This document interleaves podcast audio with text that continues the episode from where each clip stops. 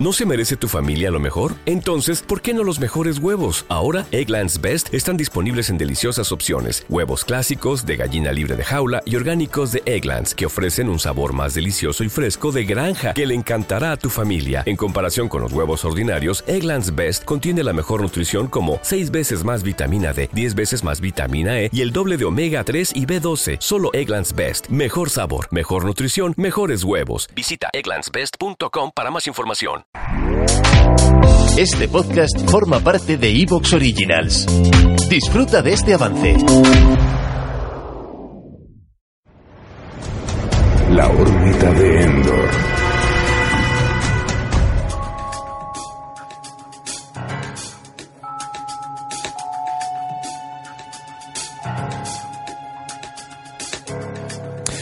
Saludos a todo el mundo, esto resulta que se llama la órbita de Endor y hoy, antes de empezar con Shazam, el capitán Marvel de otros tiempos, veo de nuevo esa, esa guerra de guerrillas que nunca me ha resultado lógica entre bandos frikis, por decirlo así. Y nuevamente parece que la gente está en nómina de DC de Marvel, a la manera en que no parece que vaya a parar nunca esa guerra entre Apple y Android, PC Mac. Y dentro del friquismo hace mucho ya de esto, ¿eh? Entre Star Wars y Star Trek había bastante, bastante batalla. Que yo diría que se ha relajado bastante, principalmente porque ahora comparten muchos seguidores.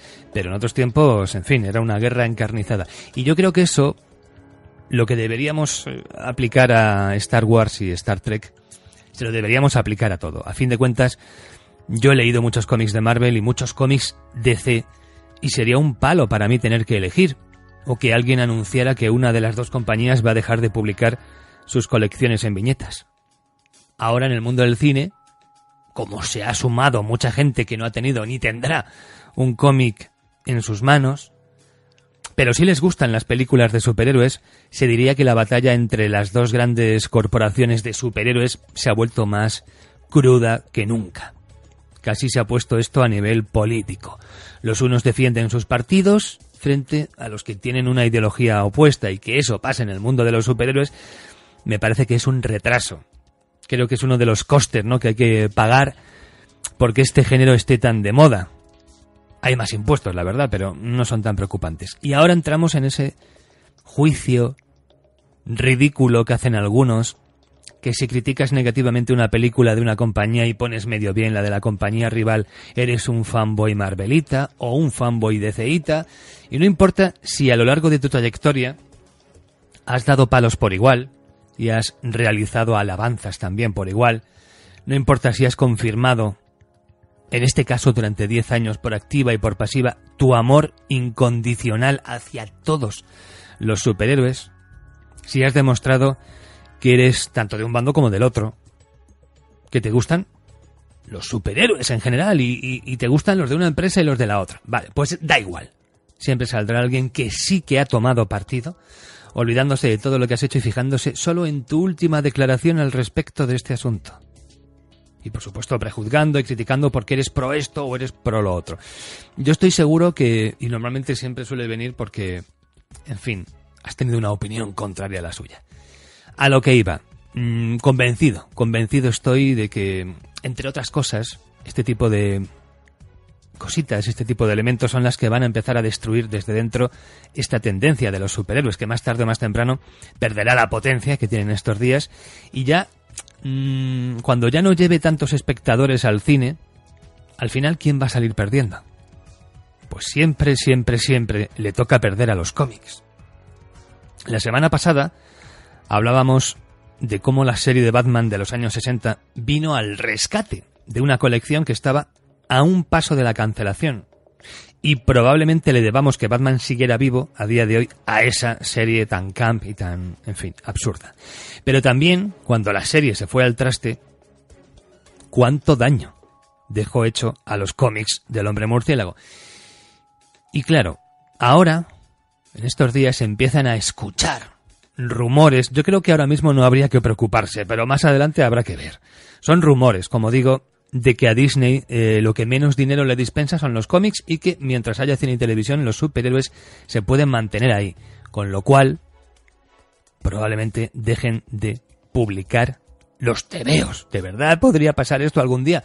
No sé, pero no me extrañaría. No estoy diciendo que vaya a pasar, ¿vale? Esos rumores ahora mismo son solamente eso.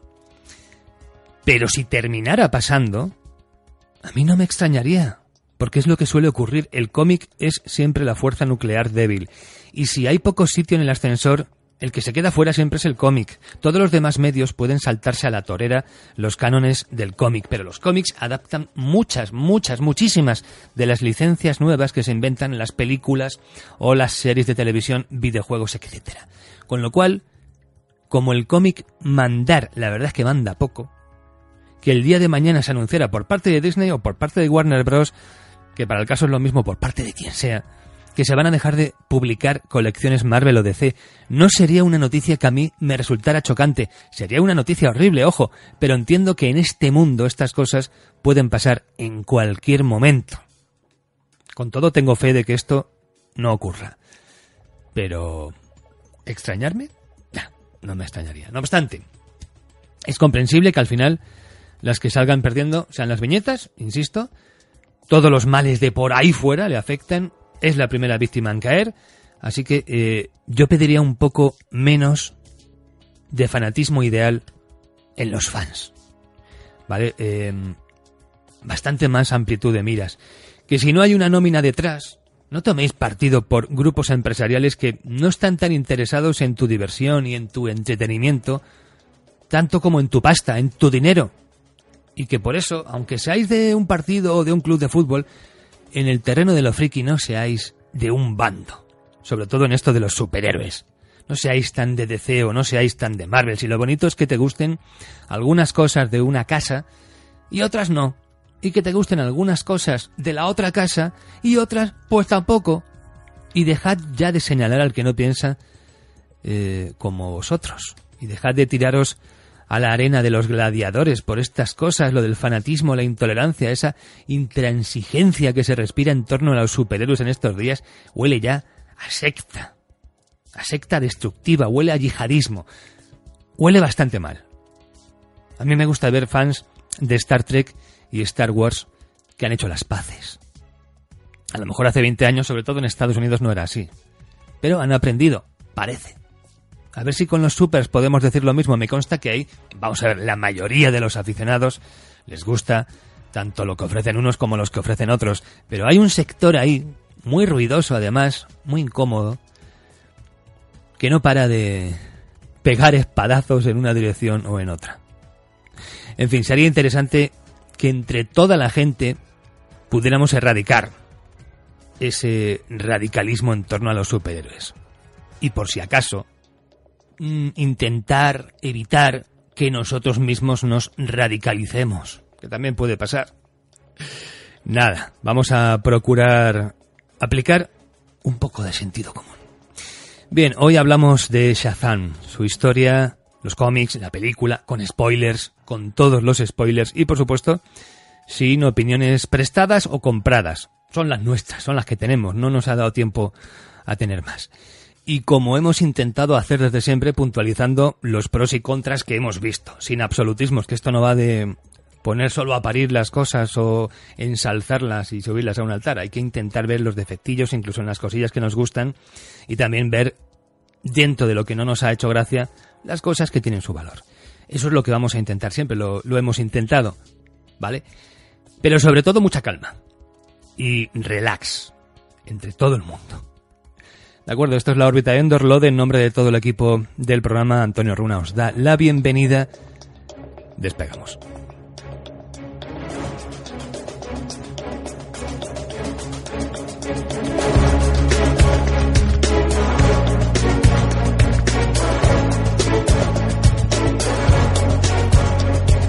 Desde el lugar más recóndito del espacio sideral, fluctuando entre lo real y lo imaginado, allí donde no ha estado nadie, llegan los audioregistros del ODE, la órbita de Endor.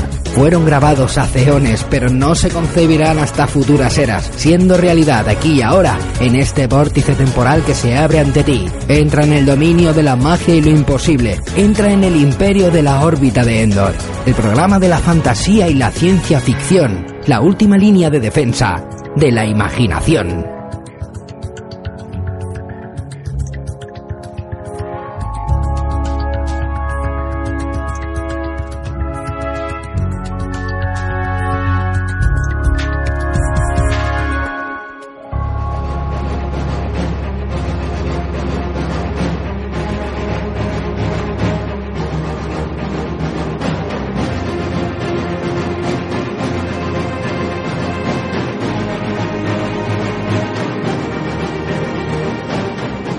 Arrancamos, arrancamos ya nuestro dossier, nuestro especial sobre Shazam. Y tengo aquí dispuesta mi vara, así que agarraos a ella y decid mi nombre. Eso, eso ha quedado regular, ¿eh? Bueno, tengo por aquí eh, a- al señor Paco Garrido. Muy buenas a todos, un placer como siempre hablar de DC por estos lares. nuestro infantil y nuestro aniñado Paco Garrido, pero hoy con voz de mayor. Y bueno, eh, también tenemos a Antonio Monfort, que es un niñato, pero eh, además es que yo creo que eres como Jason, como, como era, eh, Benjamin Button o algo así, me parece que era el que iba, el que iba para Bueno. atrás. Porque Yo, mientras, tú- mientras, mientras no tenga que agarrarme ninguna vara, yo soy lo que tú quieras. No, pero sí es cierto que hoy traes, no sé si es porque estás en la pubertad o alguna razón, vamos, que, que tienes la voz un poquito, eh, te están saliendo gallitos y tal, estás, que no acabas Mm. de controlar tu voz, ¿verdad? Que va, que va, que va. Tiene vida propia. Y una vida que no me gusta. Bueno, Si se emancipa o algo.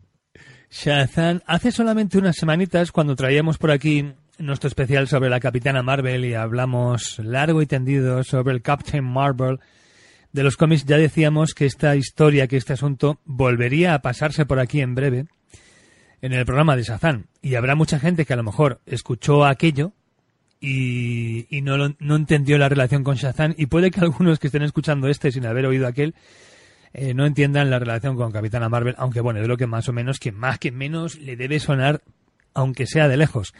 Pero muy rápidamente, eh, ¿por, qué, ¿por qué todo este asunto? Porque claro, ti- tiene que ver con el nombre, Capitán Marvel. Y este sí que fue el primero, ¿no? A ver, lo iremos viendo a lo largo del programa. Así que, yo, yo creo que quedará mejor explicado hoy que tenemos que concentrarnos en, en este personaje y, y hablar de sus etapas, quedará mejor explicado a lo largo del programa. Pero dicho mal y pronto, eh, la cosa es tan sencilla como que cuando se crea este personaje en 1939, pues se crea con ese nombre de Capitán Marvel. Ya entraremos en detalles. Pero cuando este personaje deja de publicarse en los años 50, el nombre pues queda, digamos, mm, algo así como libre de copyright, digámoslo así. Entonces aparece Marvel Comics y crea otro personaje al que también llama Capitán Marvel. En parte como homenaje, en parte porque les dio por ahí y en parte porque sí. La cuestión es que hasta ahí no hubo ningún problema, pero en los años 70, cuando DC Comics licencia al Capitán Marvel original, o sea, el que hablamos hoy, o sea, Shazam, para publicarlo, resulta que se encuentran que el nombre ya tiene un copyright, o sea, tiene, tiene el copyright por parte de Marvel Comics. Y Marvel, por supuesto, no está dispuesta a cederles el nombre así como así. Entonces se ven obligados a utilizar eh, la palabra Shazam como alternativa para titular todas las historias y todos los cómics de este personaje. Durante mucho tiempo aparece algo así como Shazam eh, y abajo un subtítulo como El Capitán Marvel original. Pero al final la cuestión es que Marvel se ponía muy quisquillosa, incluso al mencionarlo dentro de los cómics, y llega un momento en que DC desiste completamente del nombre de Capitán Marvel y ya se refieren a este personaje tanto en la portada como en el interior de los cómics como Shazam. Pero como digo, ya lo iremos viendo durante el programa con más detalle.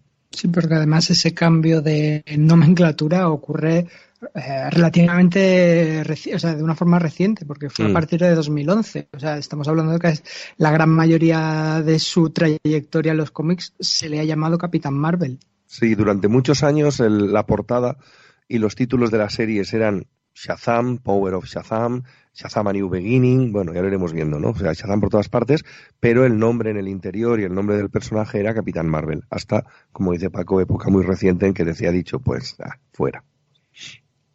Y ahí. Muy bien, entonces, para meternos en la historia de este personaje desde el principio, ¿cuál sería ese inicio en el que obligadamente nos tenemos que meter? Pues mira, este personaje tiene un inicio. A ver, realmente el, personaje aparece en la llamada Edad de Oro de los cómics americanos, es decir, en los años finales de los años 30, eh, que es cuando la editorial Fawcett Comics mm, quiere sí o sí una copia de Superman. Fawcett Comics es una editorial mm, bastante antigua, que tiene una cierta solera, y que cuando llega el boom del comic book, pues se mete también al, a publicar cómics. Es un negocio rentable y, por supuesto, se va a sacar de la manga eh, dibujantes y escritores, como hacían casi todas las editoriales, y empezó a publicar cómics. Pero realmente la editorial venía de mucho más atrás y tiene una historia curiosa que tiene en cierto modo que ver con el personaje, y es que el fundador de la editorial se llamaba Wilford Hamilton Fawcett, y este buen hombre era conocido como Billy para sus amigos. Bueno, ese tal Billy no se le ocurre nada mejor que hacer a los 16 años que escaparse de su casa para irse a luchar a la guerra, concretamente la guerra de Estados Unidos contra España, o sea, estamos hablando de 1901. Eh, bueno, resulta que el tema bélico le va bastante bien, aunque Repoledad no le dejan luchar realmente, y donde acabará, digamos, consiguiendo grado militar va a ser en la Primera Guerra Mundial. Allí llegará capitán y empezará a ser conocido como Capitán Billy.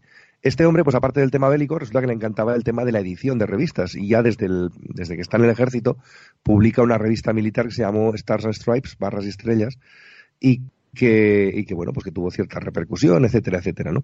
Y digamos que se vendía a él como, se vendía, no es que se vendiera él, pero me refiero que la figura del Capitán Billy, la figura de, de él como promotor de las revistas, como cara visible, digamos, de, de Fawcett, pues era una cosa que, que se promovía, ¿no? Eh, y de hecho la figura del Capitán Billy pues era relativamente popular y fue relativamente popular. ¿Te está gustando lo que escuchas? Este podcast forma parte de Evox Originals y puedes escucharlo completo y gratis desde la aplicación de Evox. Instálala desde tu store y suscríbete a él para no perderte ningún episodio.